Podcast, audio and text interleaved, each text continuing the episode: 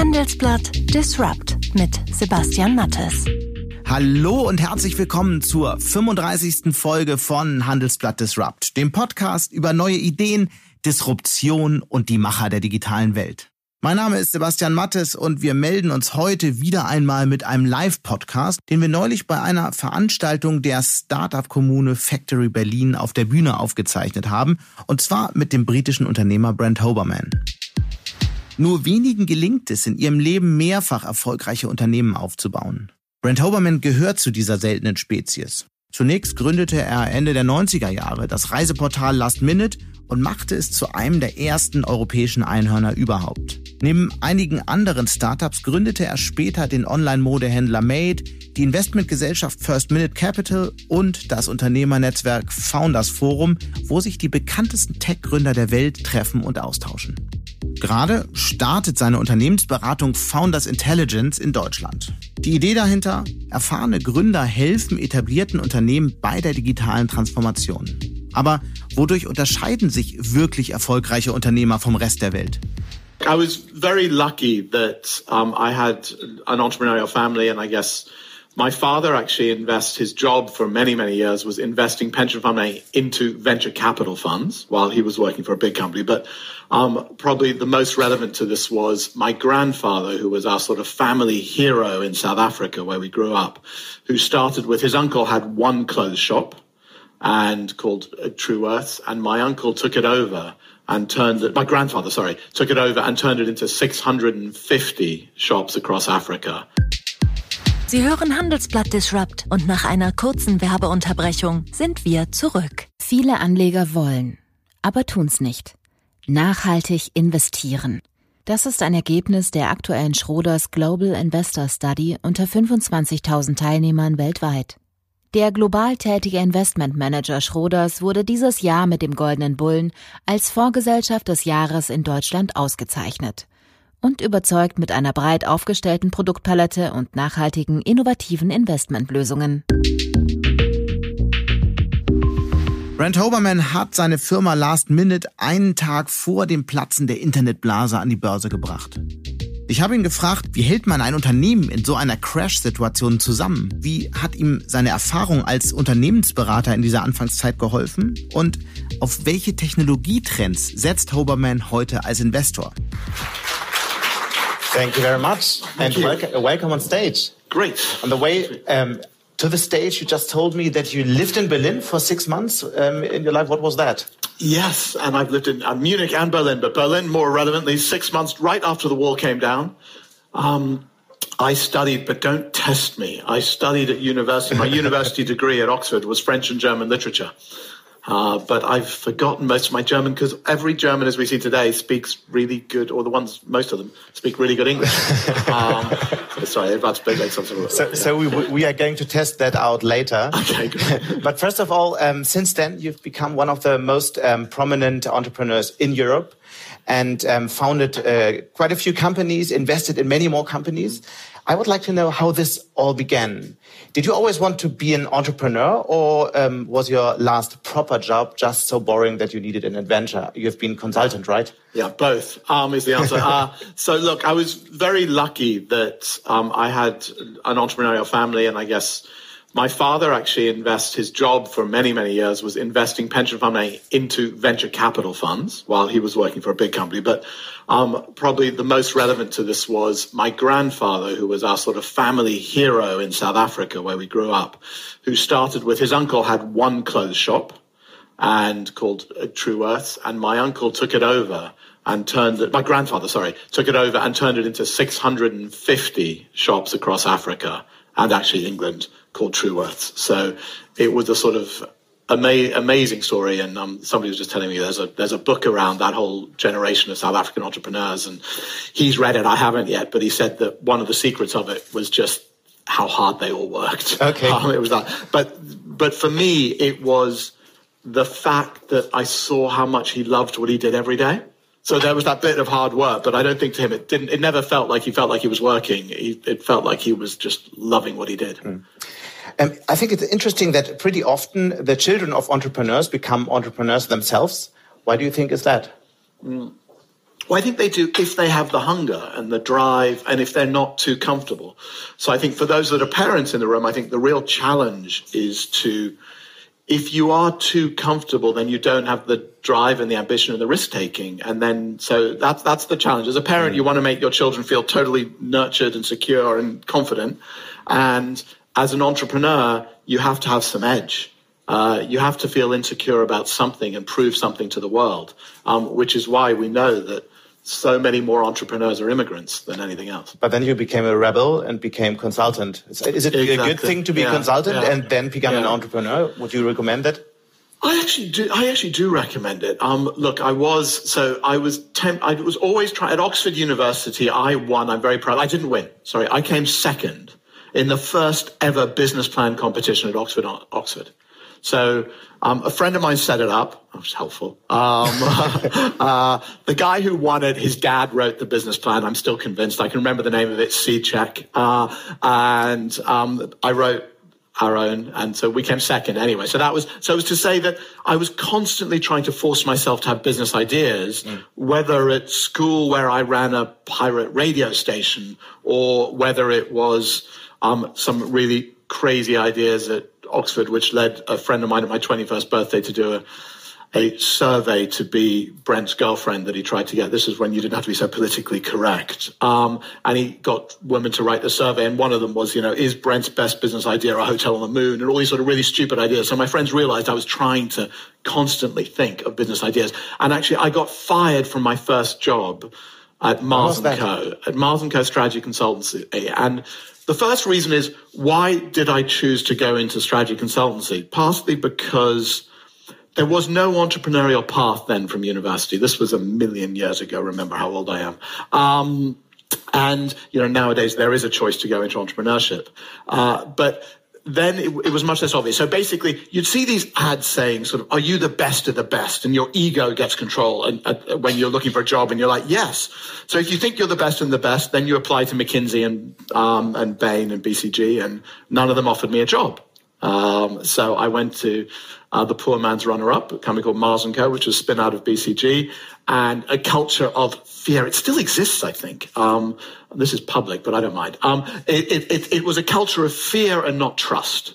And so what happened is I, but I did learn a lot, sort of spreadsheet modeling. They were really good at spreadsheet modeling. So I became a bit of a spreadsheet model guru, if I may say so.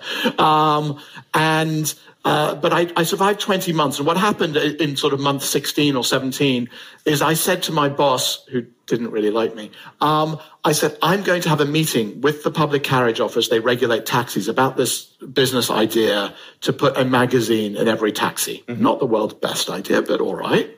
Um, and I said the meeting, I gave him three weeks notice. I said it's 8 a.m. and whatever. And um, the interesting that, that, that so I was never involved in client meetings because it was such a hierarchical culture. So as a consultancy, so they so they would never let me meet clients anyway. But of course, suddenly there's one moment in my calendar, a client meeting came up with um, with uh, a, a big oil company, and I said to my boss, I'm sorry, I told you I'm doing this other thing. I owe it to myself to try. I'm not going to the client meeting. At which point he just couldn't, we couldn't talk to each other. It was just hatred on both sides. Um, and then what happened is they fired me. But you know, you, you get very lucky in life. They basically told me I was a prima donna and I should go and work at somewhere like Goldman Sachs. Once again, thrilled. Goldman Sachs. They thought might offer me a job. I didn't think so. Um, but uh, but I literally walked out. It was the days of where people actually used voicemail, and there was a voicemail from another strategy consultancy offering me a job. Uh, as I walked out of that meeting, and that consultancy was media and telecoms. And, you know, I, I learned, I, I was reading up on media and telecoms. This was the days of, you know, Rupert Murdoch taking on Sky TV and all, all of those things. And I'd read about it for fun. So I, I, I, I, loved it. I, I stayed there for three years instead of basically doing an MBA, longer and, than I wanted and to. During that time, you started to think about e-commerce. Um, why yeah. did you um, eventually ended up in travel? So I thought about e-commerce for a couple of reasons. One, there was a little company who I don't give much credit to. It was called Web TV, and we were consulting for them. And Web TV was um, TV commerce. Remember, we used to talk about that term, TV commerce. Uh, and I did the business plan for them, uh, and well, as a consultant. And so I was being paid to do that and study it. And I was like, wow, this is amazing. Just e-commerce makes so much sense. And I, I the other thing is I loved gadgets. So for me, playing with gadgets, you know, the first time I saw the internet, one of the things I saw was a robot arm being controlled halfway across the world. And I was like, this is just in, in, incredible. So it was that love of gadgets that made me, and the love, and then it was, you didn't have to be very smart to think this e-commerce model made a lot of sense. I then thought, I'm an early adopter, so I'll do anything, I'll try and do anything first. But I was like, I'm not buying online. This was in about 1996. And I was like, why am I not buying online? And back then, the only thing you could buy was sort of books from Amazon uh, in the States. Amazon UK didn't exist. And so I thought, well, what would I buy online? Literally, that was the that was it. I was just forcing myself to think of myself as the customer. And I thought, well, I am always late, including tonight, although some of you, congratulations, were even later than me. Um, uh, um, so uh, I, I, thought, what's what's what would I do as a consumer? And I literally thought I would do everything at the last minute. So I wrote down a one-page couple of diagrams about going away, going out, staying in, and actually news. We did we never did the news bit, but the going away, going out, staying in at the last minute we did do. Uh, and but what the cleverest thing I did with hindsight, which sounds really strange, is I didn't do it then. So I had the idea in 96. We wrote 16 pages on it and I put it in a drawer. And the reason was I thought it was too early. The market wasn't ready and I wasn't ready. I thought I'd only ever manage three people. I would have no hmm. idea what I was doing. So then I did say, okay, let, let me jump. So I jumped into out of consultancy into an internet service provider called Line One, which was owned by BT and News Corp. Now, the amazing thing about working somewhere like there is I was about, I can't, 25 or 26 years old. But the great thing is I could ring up anybody.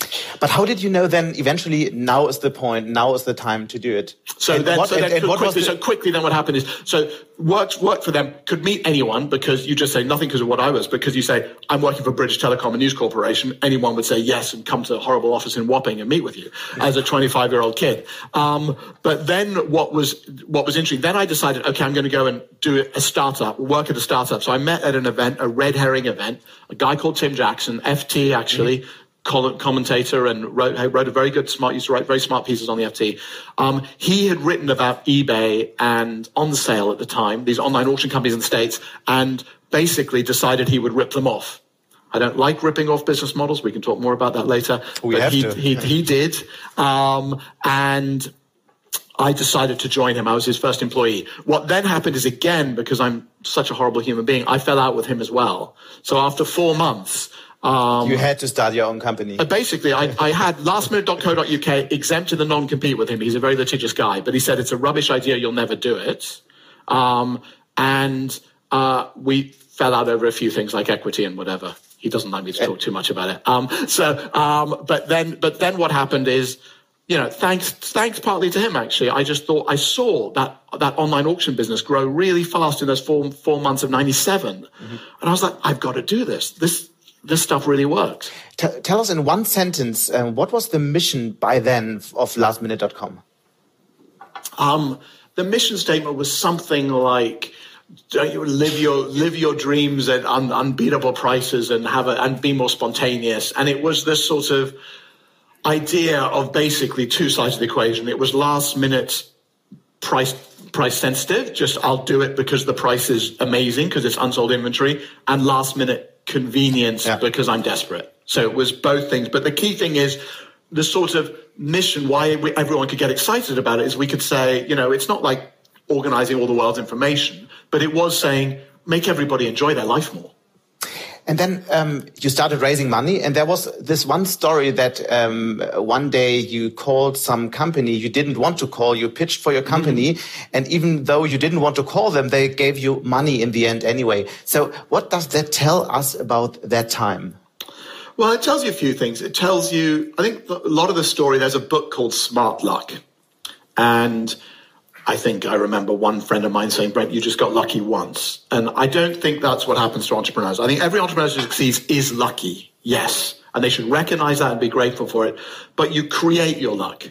So you create multiple opportunities. So that was a real bit of luck. And the luck was basically direct. I, I clipped this ad from the Guardian newspaper It was for a company called New Media People.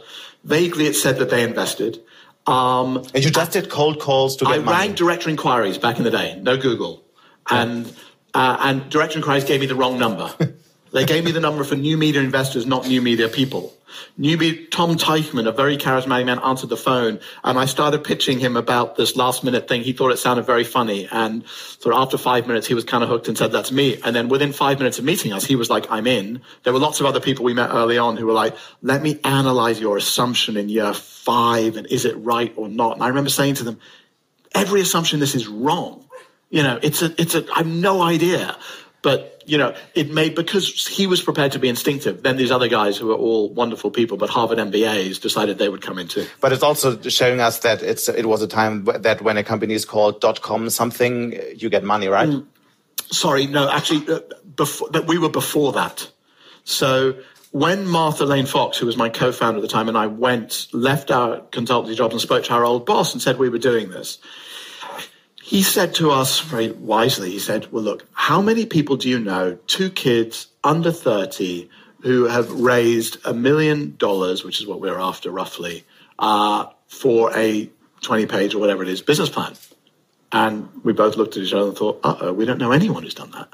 Know, so at the time, no, at the time, we were no one had done that. Now I ask you, and all of you would say, "Yeah, of course, it's easy." But at the time, no, it was. Um, there were very few people like these investors. We had a very. We, we sent the plan to twenty people, ten of which agreed to meet us, and half of which agreed to invest. Mm. Um, but it, it it was rare in that time, and I think one of the things people often ask is, "Why did people back us?" And I think it was because Martha and I were both clearly in love with the idea um, and we could sell. There was an infectious enthusiasm, and I think people are analyzing us and saying, "Will good people come and work for them?" What was the moment when you knew the model uh, lastminute.com was working? Mm. There was never, it didn't work for many, many years, but when we knew we should keep going, what, one of the great moments was when we sent our first email round uh, back when, you know, people, this was unusual in 1998. And we sent our first email to our contact book, and now my contact address is, you know, I've got 20,000. Then we probably had a few hundred, right? Mm-hmm. So we sent it, both of us, to this email saying, you know, do you want to live your dreams at unbeatable prices? And do you want amazing deals and whatever? And we just sent it to people we knew. That's it. And then suddenly it, everybody sent it to everyone they knew. So it was that viral stuff. It happened. And it came back to us saying, I, you know, people say, God, I got this from my office from all these other people and it just went round. So we just knew that we had managed to hit a chord. Look, the downside of it was the brand promise was wonderful. Actually, you know, the number of products on the website was pitiful. The website broke every five minutes, you know, um, but, but so it goes to sort of Reid Hoffman's mantra, which is make sure you're embarrassed when you launch. You know, we were we were embarrassed, but not to the point. Back then, the nice thing is a startup had a high tolerance of fault, fault tolerance. And then from then, in only how many months you went public? Mm. Your IPO was 18. So we launched in uh, October 98 and we went public in March 2000, mm. the day the market peaked. So why did you think it was a good idea to go public after 18 months? Because it was insane and it was an insane time. Now, um, basically because we could raise 120 million pounds and we had a few, million, a few million of revenue, literally two, two or three, I think. Uh, so that seemed like a good bet. Um, uh, and the first few hours were okay, but then the first. So look, what happened during the roadshow is we actually, and the other thing was timing. Uh, we felt that when you feel the market is pricing you for perfection, I think you take it right? So we felt we were going to be priced for perfection mm. if we went quickly. So we did our roadshow fastest company in Europe ever to go public from launch to public. Roadshow compressed, I think we did in 10 days rather than two weeks. So one of the fastest roadshows. Price increased during the roadshow by more than any other European company had ever increased a, a price because at the time Mary Meeker, legendary Mary Meeker, took out, took us public, and there was this economic term, the Giffen good, that I'm now in love with. I learned it then, and that is the higher the price, the more the demand. So for that brief moment in time, as the bubble was was inflating. Um, if your IPO was deemed to be hot, you had the best analyst on it. Uh, you were scarce resource. IPO, most oversubscribed in Europe, I believe at the time, 43 times. On the day, what happens? The price goes up a bit, but we knew it was not what was meant to happen. We knew the market was imploding. Uh, so basically, the price, I can't remember, I think it went up to sort of, we went out of 380, I think it went up to four pounds something. We were meant to go to seven. So it was like, it's meant to go to seven pounds a share. It didn't go anywhere close. Then. Where did it go? Five or? But I think it probably like four pounds something. Right. I think, and then so it still closed up first day. I think it was up the first day, but we knew. So everyone was celebrating. There was a party with the team, and I was. Like, I said to Martha, "We're this is horrible. We're priced for perfection. This is going to be no fun for a very long time." And the other thing is the media attention uh, at that point, because there were very few young original teams. Actually, I think we'll go back to originality. One of the reasons why Last Come captured, and at the time we were, you know, on the cover of Business Week and that sort of stuff, because there were very few. There were lots of copies of U.S. companies, but there was very few saying we're trying to create so, some something different. But then what happened is the share price went down 95%. In what time? 24 hours? No, no. I think it took years to go down. I think, I think, I can't, you know, you, you get selective amnesia about these things, um, like Prince Andrew. I'm sorry. Um, right. But I wonder in these days and weeks after that happened, um, I mean, your team had many stock options and big hopes, and then suddenly yeah. that big dream doesn't work out. So yeah. how do you deal with that, and how did you how do you uh, make a, a successful company out of that? Yeah. So look, absolutely. So the first thing is we did, which you know, I kick myself sometimes because I, I haven't made every company I'm involved in do this, and I don't know why I don't do it. But everybody had share options. So I think it's like the receptionist had share options. Yes, that meant the receptionist got a bit excited by the share price for a bit, but I still think it's such the team and the camaraderie and that feeling that you all own a bit of this mm-hmm. is so powerful. Of course, there's a downside when what you thought you had is worth um, five um, percent of what it was. But uh, you know, we did a couple of things. One, the customer demand was still there, uh, so we we would focus the team on saying, look how customers love us. Look at growth. So growth is intoxicating. So I think had we not been growing, being able to motivate the team would have been really tough. Then the next thing is if you think you see the future and other people can't, you have to tell your team, we see the future. If everybody saw the future, they'd all be doing it. Mm. And by the way, there is a wonderful German word that's very English called Schadenfreude.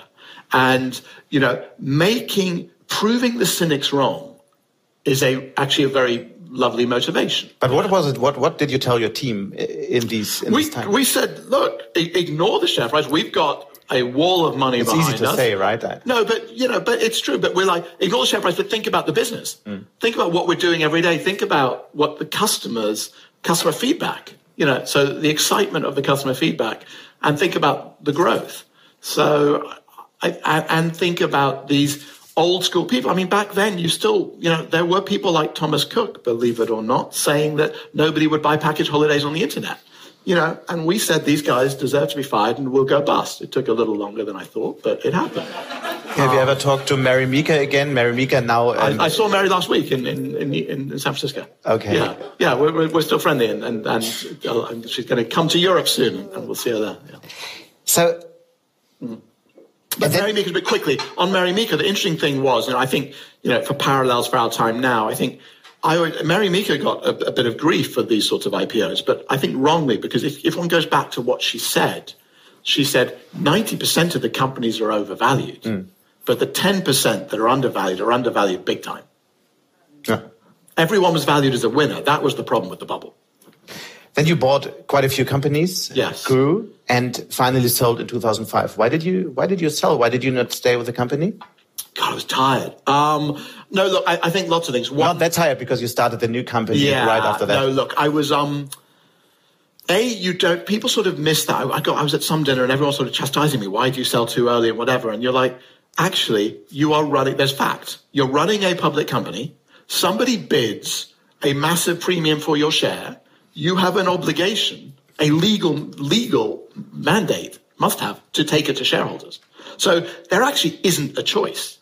So basically, I was a vast minority shareholder. It's not, I didn't have super voting majority shares, you know, like, um, you know, which we could debate now, um, which would have been nice. And maybe then if I had, the lastminute.com would be worth 10 billion. I, mm. I do genuinely believe that because I think there were lots of things about the timing of what we did then that was so right. It's sometimes you can be too early and you just have to hang on. But was that? Uh, so I'll say, yeah, so we were, so we were too early with things like restaurant food delivery we launched it in 2001. And I remember Jitse Groen, I had a conversation with him and I hadn't realized it, the founder of takeaway.com, which is now, he might be running a $10 billion business if he takes over Just Eat. And he was saying he saw us in Amsterdam, the lastminute.com takeaway, and he was like really worried. You know, um, but my board were like, you're a nut job. Why are you trying to do restaurant food delivery? You've got all this other stuff to do. Um, so we didn't focus on it enough. Um, but the sale, so why sell? Um, look, partly there is another fact of life is running a public company in extreme volatility. So I tell another anecdote about running that company is we, one summer, I grew the company by 80%. In terms of? Sales. Mm-hmm. And the market forecast was 100%. It's a very seasonal business, July and August are very important. So you don't know until you're very late. So when we grew by 80%, I was killed. And I'm like, guys, it's really, you know, nobody gives you any credit for how hard it is to forecast a company that's growing, you know, our year on year growth for five years, the organic growth was over 100%. That's, that's aside from all the companies we were buying, which obviously meant it was much, much bigger. Um, so it was, it was exhausting and relentless to run that sort of company and, be, and run a public company. And also, I hated running a public company in the sense of having to talk to shareholders and say the same thing over and over again is boring. Being short termist is boring. So th- that's another real problem we've got, and nobody's cracked it. We all say capitalism, all sorts of issues, and one of the big issues everyone says capitalism is it's too short termist. And we haven't really found a way, except probably super voting, you know, amazing founders like Jeff Bezos who have total control for being long term. But that's sort of one of the only ways. And family owned businesses such as the Great Henkel or whatever. So uh, Germany actually does it better than most, actually, with, with its family owned businesses. But otherwise, the short term nature of the public markets mean it's, it's really not fun. I'm thinking back to this first entrepreneurial phase in your life. What was the biggest mistake in that time? Well, if you look back to that moment, I guess one of the biggest mistakes, which I only looked up recently, is we had a all share offer from Priceline to buy us. So there were three bidders at the time in 2005 for the company. Priceline's all share offer, I only looked a few months ago. It, it Priceline stock, since they made the all share offer, is up 200 times. So that would have been nice to have taken that. Um, I would have never kept on to it anyway. or as another friend of mine who sold out way too early in his company, well, he says I would. I, this is not me because I'm married, but he says I would have only spent it on wine, women, and song. Um, but um, but uh, yeah, so no, the, the biggest mistakes I think were probably, and this is more instructive actually, I think, is we were very good at the really sexy fun stuff. So marketing, I think we were really good at marketing. Actually, a lot inspired by some companies. Travel inspires you. Sixt inspired me. I, mean, I don't think I've ever told them told them that, but I would when I travel here and I'd see some of their what they did in the airports, we then did in the UK. So we then did a deal with British Airports Authority, said, give us, you can, you can invest in our company if you give us warrants, uh, we'll give you warrants and you have to give us free control over advertising in the airports. And if we invent something that no one's ever done, we have it free for a year.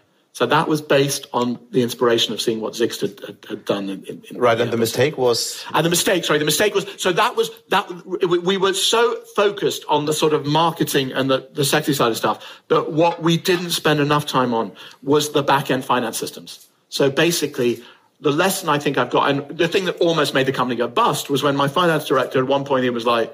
Um, oh, we found a 10 million pound hole here, and maybe we might have to tell the market we're 10 million off. Oh, the next morning, well, maybe it's 3 million off. Oh, no, we found another two. You know, I mean, it was that because the systems were so bad. So that stress, and that was partly because we bought 14 companies put them into a piece of spaghetti finance system because we were running very fast. So we didn't have a robust finance system. And then the other mistake I did was I hired. So I said, yes, okay, I got it. I wasn't a total leader. I'm like, yes, I get it. We have to have a good finance system. So we hired one of the big four accountancy companies, spent millions, which was real money for us then, for them to fix it. A year later, it was not fixed. It was the biggest waste of money. They didn't fix it. They just gave me an even bigger problem. So it was trusting like people like that. And rather the smarter thing to do, which I would have done with hindsight, is put my smartest techies on the most boring things. So I, I, I was also, I'm also very sort of biased towards prima donnas. And I think the prima donnas that were the best tech people are gold dust. Um, and they can solve these problems. Um, so if, if we put them on, said, right, sit next to this guy doing this really boring finance job, in a day, the really smart guy would say, this process is broken, I fixed it. Okay, and then you were tired, you sold your company for how much? $1.1 billion. And then you uh, didn't go traveling, you didn't yeah. invest a lot, yeah. you just thought, okay, I found the next company. Why is that? Yeah, because I was, I don't know if I was that tired. I was, I was also, the other thing is, it, there was a lack of innovation, even in running my own company because I had 2,000 people. It was doing 2 billion of total transactions mm. back in 2005 going through the platform. So the things that we could prioritize and work on and would get my board excited is, oh, we've just found a way to save 5% margin on, you know, cost on this. Um, not to launch the new Wizzy widget thing, which I found much more exciting and fun. So so that was part of the reason for selling it is that I probably wasn't, to be honest, the right guy to take us to the next dimension. And, and also the next phase of the company was much more of an operational integration thing. So mm. it wasn't going to be that exciting. Um, but so I worked out that what I loved about, I love being at the heart of the tech ecosystem. I love being relevant. So it was how else do I recreate that? So that's when we started Founders Forum and also. Let's briefly talk about Made.com. And Made.com. So, so Made.com started with, the, the idea was actually, so my wife thought we were in the film Brewster's Millions, where you have to spend everything you make within 24 hours. Mm-hmm. Um, so after we sold, after we sold lastminute.com, we're like, let's buy a nice house in London, let's buy a nice house in south of France. Um, so, so houses became interesting, right? Uh, and what you do with them and how you furnish them. And then I would, she would say, well, do you like this or this? I'm totally non-visual and actually totally uninterested in interiors. Um, but I saw a broken industry. So I saw that the, the perfect information or near perfect you have and the frictionless information you have in travel is not there at all and still isn't in the furniture industry. So I was like, right, how do I create a meta search for furniture? Then how do I create something for people like me that can't visualize it? So that's 3D visualization. And I did all of that about 12 years ago and it was too early. So that was mydeco.com and a community. Cause the other thing I thought is, what's a big enough, if you, if you've done travel and leisure, what's the other really huge industry? What's everyone talk about? and it's their homes, right? Yeah. So I thought, okay, I'll go after that market. And then what I did as due diligence, which was kind of so obvious, but sometimes you can do really obvious things, is I went into WH Smith, a magazine store, and looked at the interior section and counted the number of magazines, 30 magazines, looked at the customer experience, 10 kitchens and bathrooms. You buy a magazine for that, uh, costing five pounds. You're like, what a terrible experience and people are spending five pounds on this, and there's an industry supporting it. How much better will the will the will the, will, will the technology industry and the internet mm. is not solving this problem? Um, so I think the insight, I think it was my best timing and my best idea and my worst execution doing MyDeco then. Uh, and then I was very lucky. The thing where I did was able to limit it is to say, even at the beginning of MyDeco, we said, right, let's disrupt the supply chain in the furniture industry, but we didn't do it at the beginning. And then I found a guy who was doing this in France. And I said to him, right, why don't we do a joint venture and launch this business together in the UK with this company called MyFab? And what had happened when I met him, suddenly he said, I got to tell you, I got to admit, I'm not at MyFab. Um, I left. We sort of all fell out with each other. And I was like, so the entrepreneur, and he says, hallelujah, this is brilliant. Great, let's do it together. We don't need them. I want you. And I took a real flyer on Ning Li, uh, and basically we incubated Made.com from our MyDeco offices. And initially, Ning was a very brutal, tough negotiator. Um, but anyway, it was 50 50. So it was 50% him and 50% MyDeco. Uh, and we incubated it, raised money, and Made.com is now uh, actually got a great showroom in Berlin for those that haven't been. I know, yeah. Really well across Europe. What I find interesting is that um, somehow the circle is closing again because you started as a consultant and now um, you start a or you have started a consulting business. Yes. Um, Founders Intelligence, which is now starting in Germany. Yes. So um, what what are you offering? You offer transformation consulting, and I guess many other consultancies are doing that as well. So, is there really something new you can bring to the table? Yeah, I guess it's probably worth quickly going back to the genesis of how did this come about? How did we start first doing consulting? So, the first thing is we started doing this event founders forum for the top entrepreneurs globally. Initially, we were totally founder snobbish, and we said no one else. Um, but that was good, started DNA. But then actually we said, right, CEOs of corporates, people want to, entrepreneurs want to meet, right? You all want to meet the big CEOs of British Telecom and Vodafone and Henkel and whatever. Um, so like, let's invite them too. And you get all of them, right? I've been to one of the events in New York and there you get them all. How did you get them in the, in the beginning? Because nobody yeah. knew the event. They have lots to do oh, how did we get? Because I because I think we started with the right DNA. We started with top entrepreneurs. Mm-hmm. So it's like once you get the sort of Eric Schmidts and Reid Hoffmans to your event, then also once you become known for for seeing the future. So probably the most exciting thing is again is not just the, the entrepreneurs have been discovered, but it's the next generation. It's the fact that Supercell, DeepMind, you know, Shazam, all these companies before they were big spoke at Founders Forum uh, even Bolt Threads that people may not have heard of. But after they spoke at Founders Forum, they raised 100 million. So it's these sorts of companies that the big corporates are saying, I, I need to understand and be relevant. So that's partly what happened with Founders Intelligence. It's saying, right, the corporates need to understand how the entrepreneurs are thinking and how they're going to disrupt them. Okay, now you're explaining to, to them, exactly that. So, so how does that work? So look, one of the, I, I love some case studies that the team will do. A sort of obvious way to do it is that they might say to like a, a very there's a very digitally savvy estate agent company in the in the UK, and what they'll say to them is, right, we're going to do a board day, which is to tell you how entrepreneurs are going to kill your business. And what I like about that anecdote is it's a digital first business that even they are a legacy business because they've been around for 10 years. So they're like, okay, how would how would your business um, get killed by these. Can you guys. give an example? How so? Maybe yeah. a company or a big corporate where you did this kind of. Well, consulting? I mean, I think I think we're allowed to talk about Fannie Mae. So Fannie Mae is um, the big U.S. mortgage company, mm-hmm. and you know, Founders Intelligence did a really good job for them.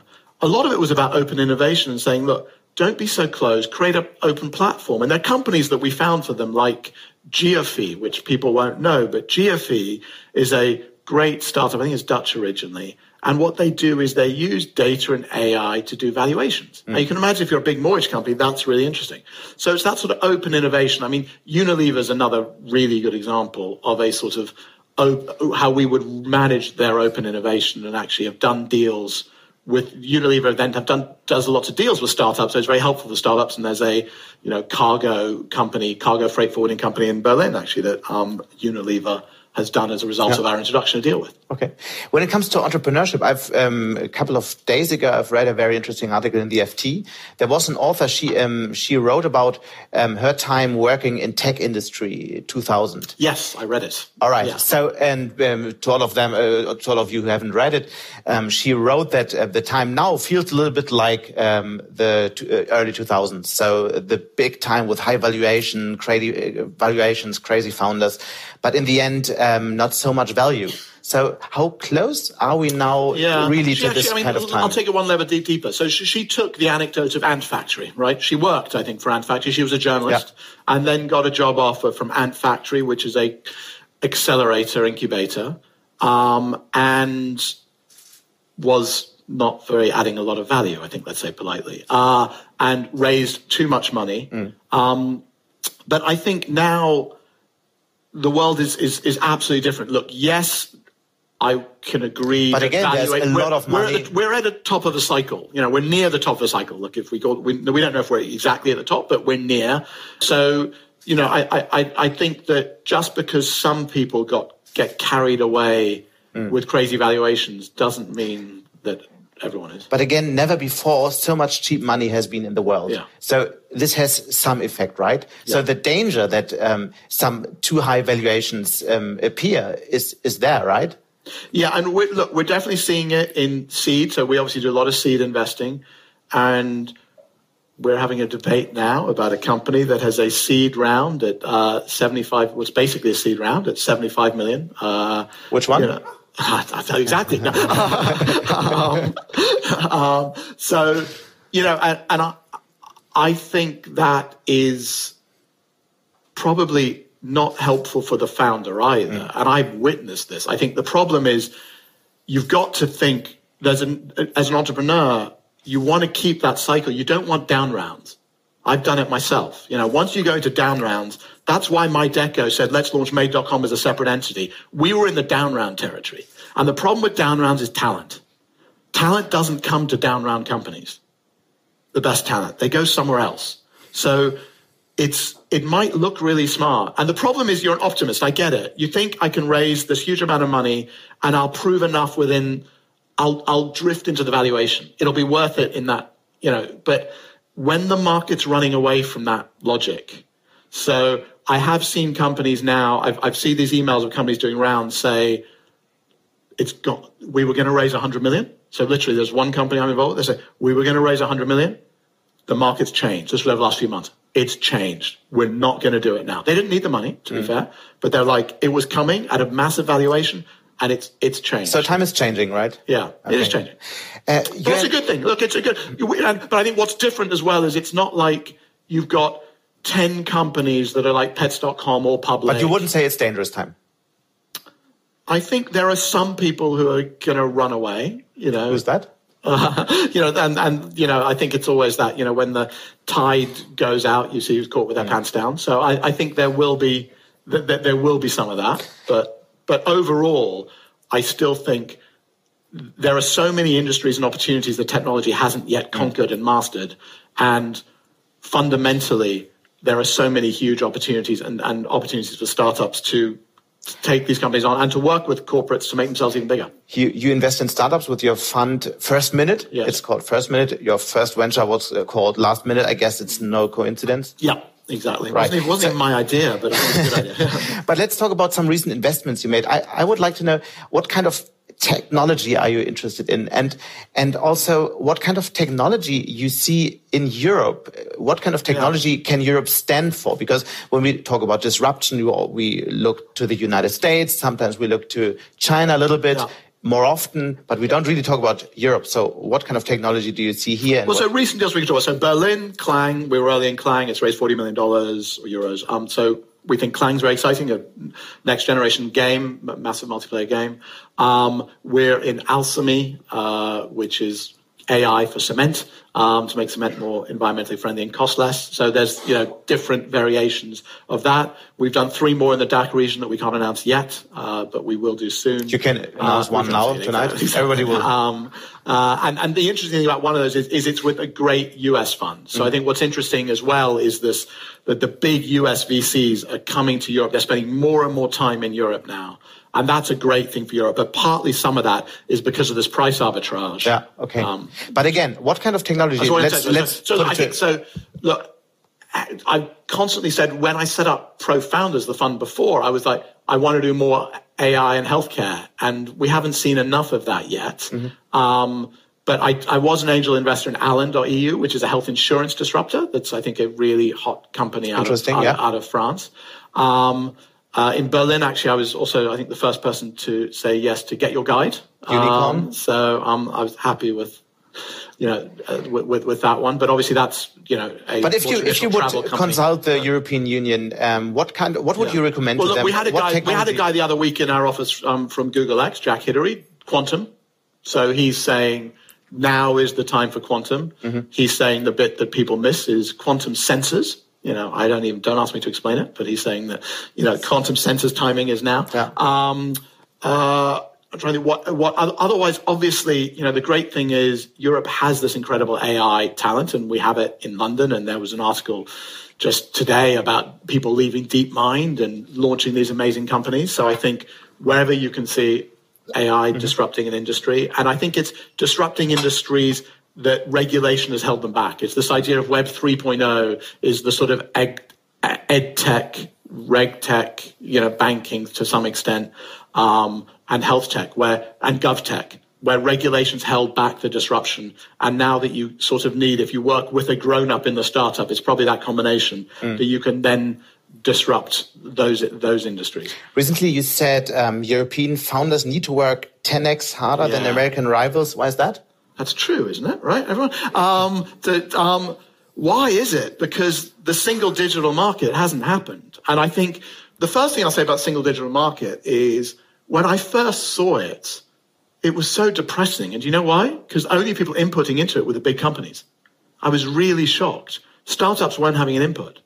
So, and so what I mean by that is obviously is that you have to be 10 times smarter to be able to expand across Europe because of all the barriers. We still put up all these barriers um, these regulatory barriers. I mean, whether it's for made.com, you have to change the shopping basket because of some eco thing about furniture for France. Whether it was lastminute.com, you had to have separate offline digital travel agency licenses in every market. You know, it's a, there's, there are sort of barriers. But then European startups must be much quicker scaling up in the United States because they solved all these problems before, right?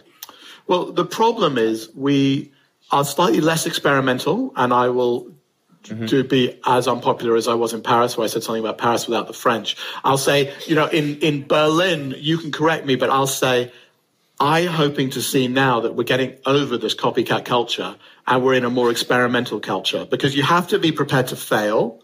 And that's what copycats, the wonderful thing about the copycats saying, look, we've seen this model work in America, but the problem then is you then tend to get mostly, not always, obviously mm-hmm. there are, you only get a, a German champion. But I think it's fair to say that we reached that state, right? Good, good. Yes, and I so, think there's more. Yes, there's but, but more to come. Though. You see so many entrepreneurs. How do you how do you realize this is a great entrepreneur? Is there something you always see in good? Yeah, look, people? I think it's a level of uh, uh, somebody said it's a level of obsessiveness and passion. So I think if they can, it was funny. In the, this morning in the office, somebody was trying to talk to me about something else, a non-work thing, and I'm like, actually, enough. No, you know, there's, you have to be impatient and you have to be obsessive and you have to only be able to talk about, you know, when I was doing lastminute.com, I could only talk to you about lastminute.com. There were, and my brain was only whenever I was anywhere. I'd be here in a cinema. I'd think, how do I sell cinema tickets and package them up with restaurants? You know, I'd always be thinking about how do I, you know, I did that. Um, you know, how would I, how would I do that? So you. So what is the one thing you're thinking about now? no, now I'm, now the problem is I'm too balanced. Mm-hmm. Uh, because I'm old. Um, and I have kids and a family. How old are you? 51, 50, almost 51. um, so, you know, I think, you, you, know, you have to be, I said this, you have to be mm. unhinged as an entrepreneur.